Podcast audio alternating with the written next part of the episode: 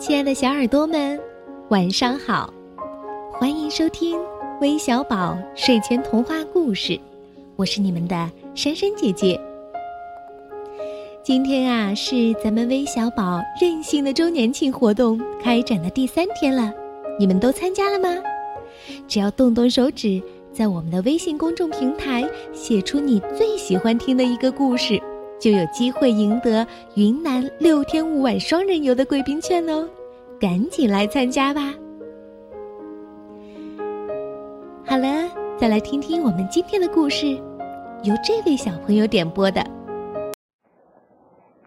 橘子姐姐、莎莎姐姐姐，你们好！我想，我想给妈妈点播一个关于狼、狐狸、猴子的故事。我想跟妈妈说，妈妈辛苦了。我相信啊，童小一定是一个乖巧懂事的孩子。那希望今天的故事你能够陪着妈妈一起收听，希望你们都能喜欢。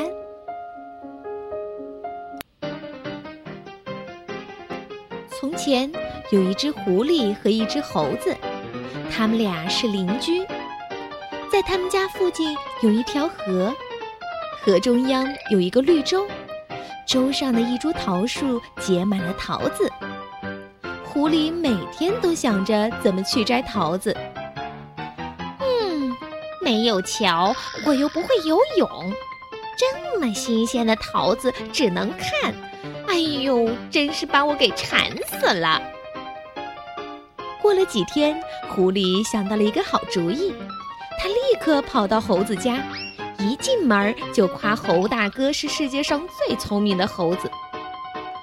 猴子才不上他的当呢，他对狐狸说：“有什么事你就直接说吧，不要在这儿拐弯抹角了。”狐狸笑着说：“哎呦，猴子大哥，你真聪明！哎，是这样的，你也看到绿洲上的桃子了吧？”我想，我们俩一起搭个桥去摘桃子吃，怎么样？猴子也想吃桃子，所以他就和狐狸商量好，一起搭个桥过去，然后摘下的桃子每人一半儿。猴子和狐狸费了很大的劲儿，终于把一根木头搭在了岸边与绿洲之间。哦，太好了，我们可以吃桃子了！猴子和狐狸高兴地欢呼起来，可是这根木头太窄了，只能一个一个过去。咦，我先过去吧，等我过去后你再过去。狐狸对猴子说。狐狸快速地走到了绿洲上，他回头对猴子说：“嘿，傻猴子，你还是回去吧，这里所有的桃子都是我的啦！”哈哈哈哈。说完，狐狸就把木头推到河里去了。听狐狸这么一说，猴子非常生气。突然，猴子笑了起来，他对狐狸说：“哈哈，对，我是吃不到桃子了。可是你吃了桃子之后也回不来了。”哈哈。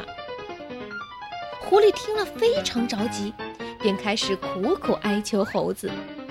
哎呦猴子大哥，我们都是好朋友，请你替我想个办法，让我回去吧。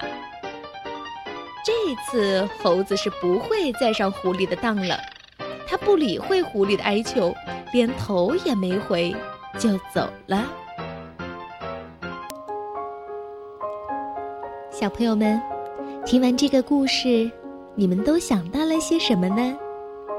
不妨和爸爸妈妈。一起分享一下你们的感受吧。好了，我们今天的节目就到这儿了，咱们明天再见。